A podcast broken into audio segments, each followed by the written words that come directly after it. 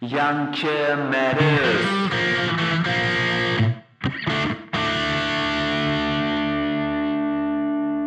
Also für mich ist immer, ähm, also ist schon auch ein Schritt aus meiner Komfortzone raus, das zu erzählen. Also, ne? äh, es, ist, es ist natürlich etwas, was so tief tief sitzt, aber ich glaube, es ist halt auch einfach total wichtig, darüber zu reden. Also für mich auch tatsächlich, ein bisschen als Eigentherapie. Ne? Also das auch immer wieder zu wiederholen, weil ich das auch nicht so oft tue. Also da geht auch jeder anders mit um. Weil für mich ist es immer wieder so, okay, ich muss das wieder so rauswühlen, ne? aus, dieser, aus dieser Truhe, die man so verschlossen hat und so. Das lässt mich halt nicht kalt. Ne? Ja, das lässt wahrscheinlich niemanden kalt. Und damit Herzlich willkommen zur dritten Folge Young Care Matters, dem Podcast, in dem sich Marion und Ralf alle drei Wochen bei einer Tasse Kaffee zusammensetzen, um über das Thema Young Carers zu sprechen. In dieser Folge nochmals mit Julia. Wir hatten eben schon ähm, das letzte Mal einen Teil ihrer Geschichte gehört und sie hat uns dann eben erzählt, wie sie zur Young Carerin wurde und wie sie diese Zeit erlebt hat. Und wir freuen uns sehr, dass sie ähm, ja, ihre Truhe nochmal aufgemacht hat, noch ein paar Erfahrungen ähm, mit uns geteilt hat und ähm, eben auch, was ihr in der Zeit als Young Carerin geholfen hat, welche Unterstützung sie erfahren hat, auch was sie vermisst hat. So, bevor es losgeht, brauchen wir. Okay, Kaffee ist aus. Ich gehe mal suchen. Okay, während Ralf sich um unsere Kaffeeversorgung kümmert, fasse ich euch noch einmal kurz zusammen, was Julia uns letzte Folge erzählt hat. Julias Mutter hatte, als Julia 16 Jahre alt war, einen Schlaganfall, was dazu geführt hat, dass Julia einen großen Teil des Haushalts und auch viele Pflegeaufgaben für ihre Mutter übernommen hat. Sie war also Young Carerin und diese neue Verantwortung hat sie an vielen Stellen auch überfordert, weswegen sie dann irgendwann, als das sichtbar wurde, auch zunehmend Unterstützung erhalten hat. Julia hat uns in der letzten Folge erzählt, dass sie selbst eine Sozialpädagogin an die Seite gestellt bekommen hat, mit der sie sich regelmäßig über die Situation und auch über andere Dinge austauschen konnte, während Julias Mutter einen gesetzlichen Betreuer bekommen hat. Wir haben Julia jetzt gefragt, ob sie, abgesehen von diesen beiden Personen, dann noch andere Unterstützung erhalten hat. Kaffee gefunden, los geht's.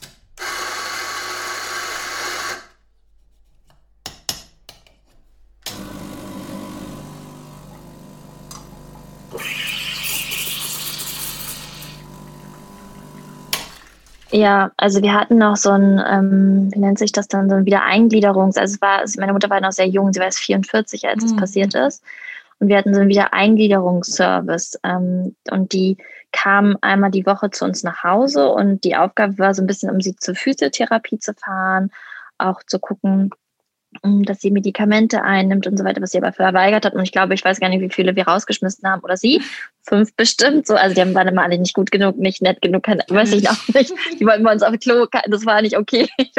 Also es waren halt immer sehr viele, ähm, also Ein- und Auslauf. Also wir hatten ziemlich viel Fluktuation bis dann eine zu uns kam, die war nur fünf Jahre älter als ich und ähm, auch ausgelernte Sozialpädagogin und die hat meine Mutter auch ähm, therapiert. Und ich glaube, wir hatten immer so drei Stunden die Woche mit ihr oder sie. Und ähm, genau, ich bin tatsächlich auch mit der jetzt befreundet, also meine Mutter hat uns ein bisschen verkuppelt und die hatte so ein bisschen einen anderen Ansatz, ne? also die war auch ein bisschen spiritueller und auch sehr tolerant, also eher so ein bisschen dieses sein lassen und nicht so viel aufdoktrinieren und so ein bisschen gucken, ähm, was, was braucht der Patient in dem mhm. Punkt. Und das hat bei meiner Mutter tatsächlich gewirkt. Ähm, und durch sie hat sie auch diesen Entschluss gefasst, ähm, irgendwann wieder allein leben zu wollen. Mhm. Ähm, mhm. also die war eine großartige Hilfe, wenn für mich auch nicht immer so einfach zu verstehen, weil sie halt erst fünf Jahre älter war als ich. Mhm. Also ich dachte immer so, wieso erzeugt die so eine Nähe und ne, also was ist jetzt hier meine Aufgabe? Das ist ganz interessant, dass ich so ein bisschen so eine Eifersucht damals auch gespürt habe. Also warum schafft die was, was ich nicht schaffe? Ähm, ne, durch, durch quasi durch die Zeit, die sie da ist. Das war eine ganz interessante Situation so. Aber ja, tatsächlich waren da nicht so viele Menschen. Ähm, muss ich auch zugeben, auch die, meine Freunde schon auch, auch die mich jetzt nach wie vor noch begleiten so. Aber ähm, auch Nachbarn oder so jetzt auch nicht unbedingt. Ähm, ja, also das, das war schon sehr dünn, das, das Netz äh, an, an Hilfe, was, was wir hatten. Mhm. Und ich glaube, wenn auch meine Freundin nicht da gewesen wäre, wäre das auch schwierig für mich gewesen. Es gab natürlich auch mal Situationen, wo ich krank war oder so, äh, wo ich mal ausgefallen bin, ne? wo, wo dann Freunde für mich eingekauft haben. Also das war schon, das war schon auch wertvoll. Ähm, aber sonst, also ja, also man hat schon gemerkt, okay, man muss sich schon auch sehr stark auf sich selber verlassen. Also das habe ich zumindest für mich gelernt. Ne? Mhm. Ne? Also ich bin die, auf die ich mich am meisten verlassen kann. So, ähm, was natürlich auch schwierig ist, weil dann lernst, verlernst du irgendwann auch um Hilfe zu fragen. Und was denkst du, woran lag das, dass das Unterstützungsnetzwerk gar nicht so groß war?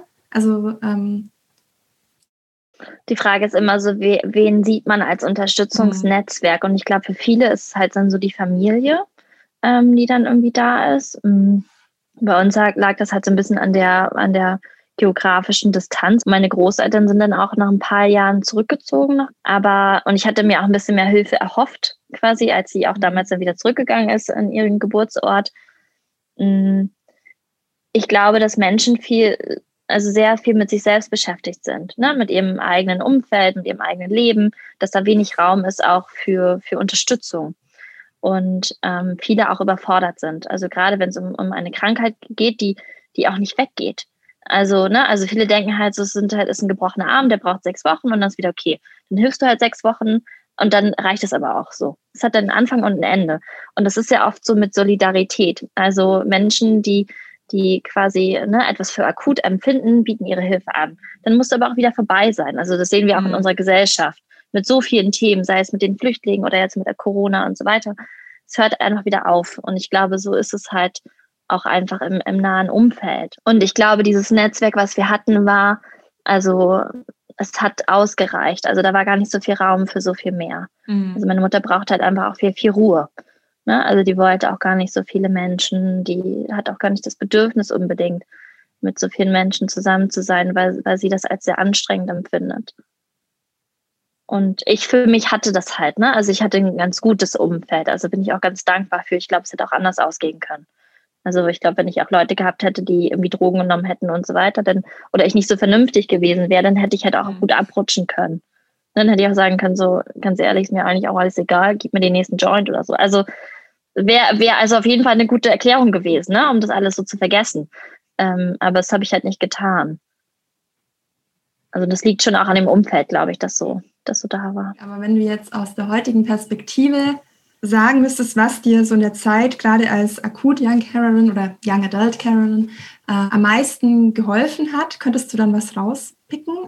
Also ich glaube schon so ein bisschen meine innere Einstellung, dass es, also, dass es wieder gut werden kann.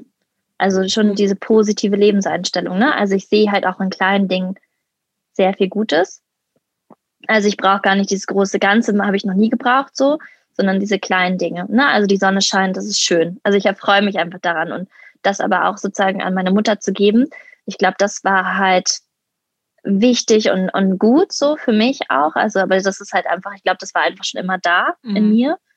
Ähm, ja, und schon auch so meine, meine Freunde und ich hatte tatsächlich auch Glück, was so mh, mm, Jobs oder so anging. Ne? Also, dass ich da die Möglichkeit hatte, auch uns zu unterstützen, durch Studium zu gehen. Also dass ich immer auch auf Menschen getroffen bin, die mir ihre Hilfe angeboten haben, also die mir eine Chance angeboten haben.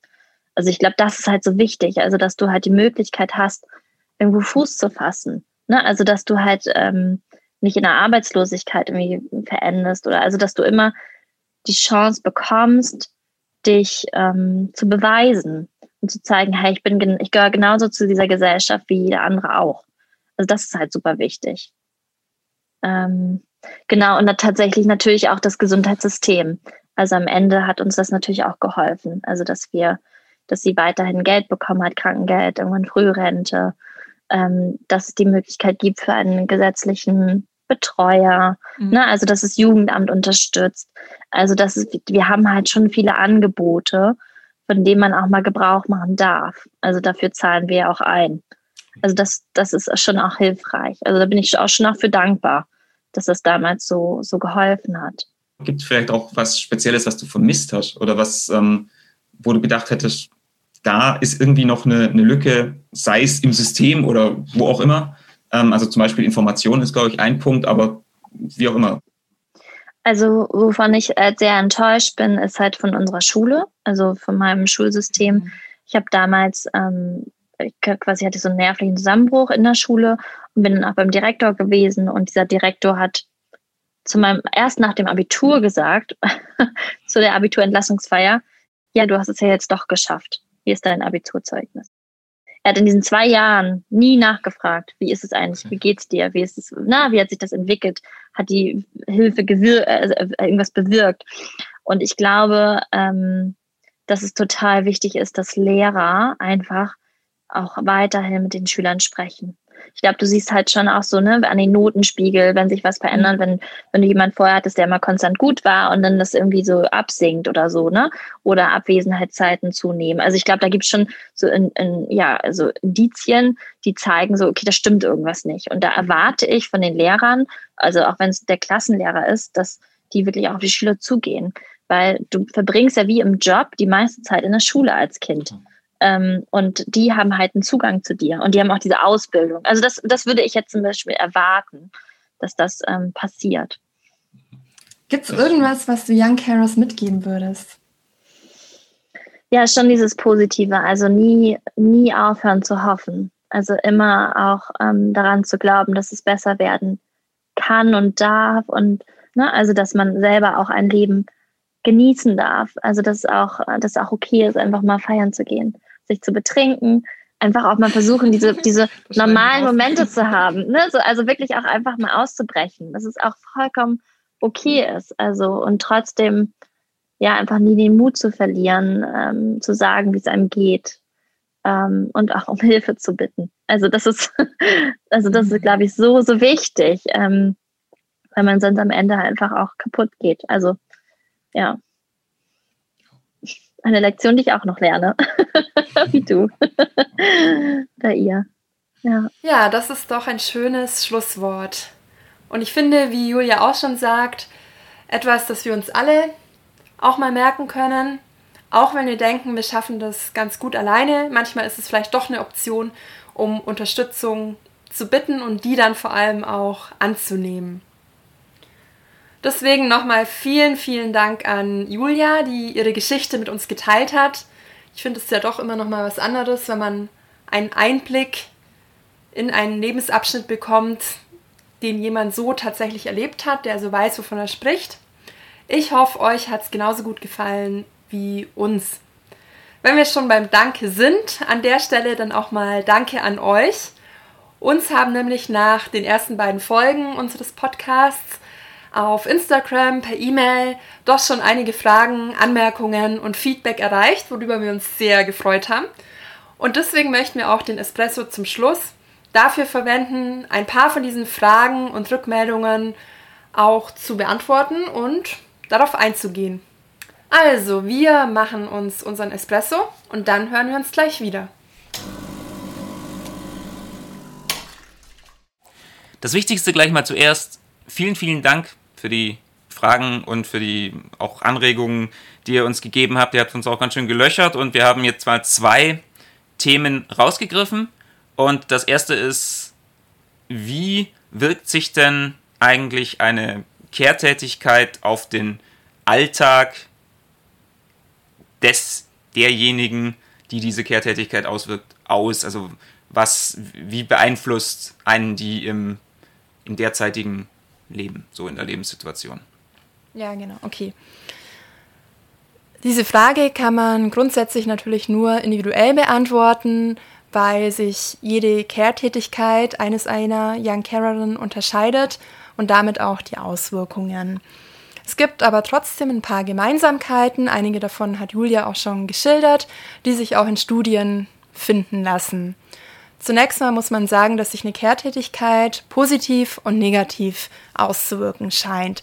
Das finde ich ganz wichtig zu betonen, weil eine Pflege- oder Care-Tätigkeit sich eben nicht nur negativ auf jemanden auswirkt, sondern durchaus auch positive Effekte haben kann, wie zum Beispiel, dass man Kompetenzen in einem bestimmten Bereich erwirbt, ähm, dass man früh selbstständig wird, dass man hervorragende Recherchequalitäten besitzt, etc.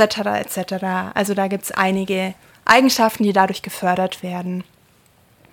Bei den negativen Auswirkungen lässt sich es eigentlich grob in drei verschiedene Kategorien unterteilen. Die eine ist Zeit, die andere könnte man mit psychische, psychosomatische Symptome umschreiben und die dritte physische Auswirkungen. Physische Auswirkungen, ganz klar, wenn man körperliche Pflegearbeit verrichtet, hat es natürlich Auswirkungen auf den Körper. Eventuell ist die Arbeit auch nicht unbedingt kindgerecht für den Kinder- oder Jugendkörper gemacht. Deswegen kann es zu Rückenschmerzen etc. kommen.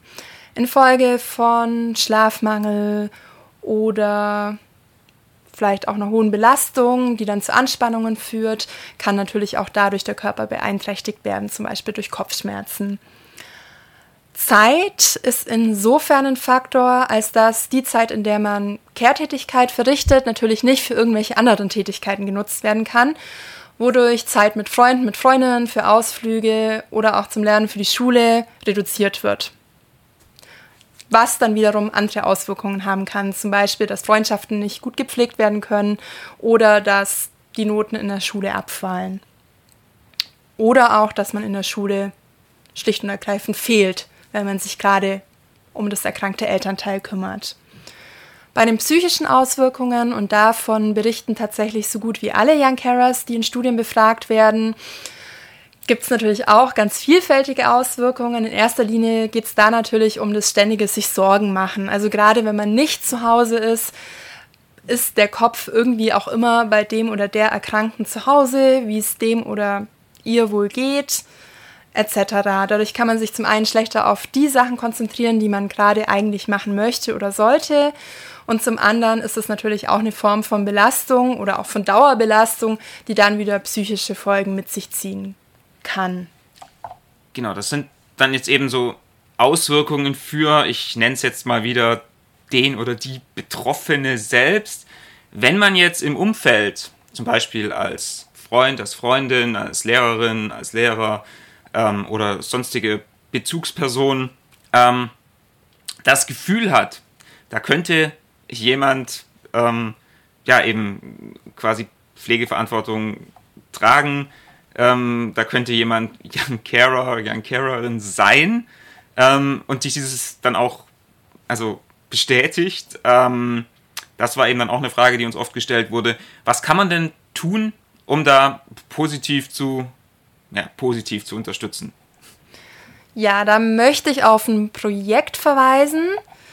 Das Projekt heißt Pausentaste und ist vom Bundesministerium für Familie, Soziales, Frauen und Seniorinnen ich habe es bestimmt in der falschen Reihenfolge gesagt, aber ihr, ihr wisst, was ich meine. Nach unserem Altkanzler Gerhard Schröder das Ministerium für Gedöns.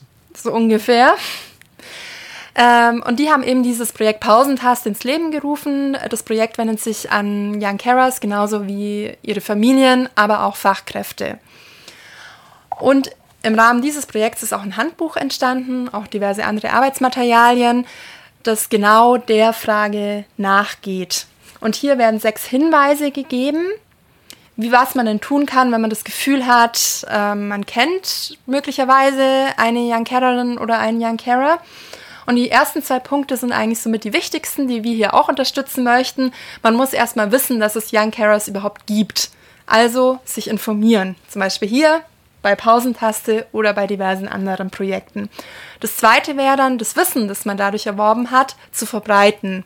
Im Falle von Lehrerinnen zum Beispiel an KollegInnen, an Nachbarn, wen auch immer, also streuen, dass es Young Carers gibt. Dadurch kann dann auch mehreren Young Carers geholfen werden. Der dritte Schritt, das ist vielleicht der entscheidende, ist, auf Grundlage dieses Wissens kann man dann Young Carers überhaupt erst erkennen. Ein paar von den Kriterien, anhand denen man Young Carers unter Umständen erkennen kann, haben wir jetzt vorher schon bei den Auswirkungen einer Kehrtätigkeit genannt. Hier werden noch ein paar andere mögliche Hinweise aufgeführt. Zum Beispiel Young Carers bringen vielleicht ihre jüngeren Geschwister immer zur Schule und zur Kita und es macht kein Elternteil. Sie gehen mit der erkrankten Person zu allen Terminen. Sie recherchieren ganz exzessiv zu bestimmten Krankheitsbildern. Sie vernachlässigen vielleicht auch Freundschaften oder die Schule. Sie haben so einen Funktionsmodus an sich, der auffällt oder wirken häufig traurig, müde oder sind eben auch mal nicht in der Schule ohne Grund. Solche Sachen. Die Hinweise, die weisen natürlich nicht unbedingt auf eine Young Care Tätigkeit hin. Das ist schon klar. Aber es könnten halt mögliche erste Signale sein. Genau, wenn man dann das Gefühl hat, man hat jemanden eventuell entdeckt, der Young Carer sein könnte, gibt es eigentlich gar nicht so spezifische Tipps hier vom Pausentast und das könnte ich auch bestätigen aus meiner eigenen Erfahrung. Ich glaube, ähm, es ist wichtig, die Betroffenen tatsächlich vorsichtig anzusprechen.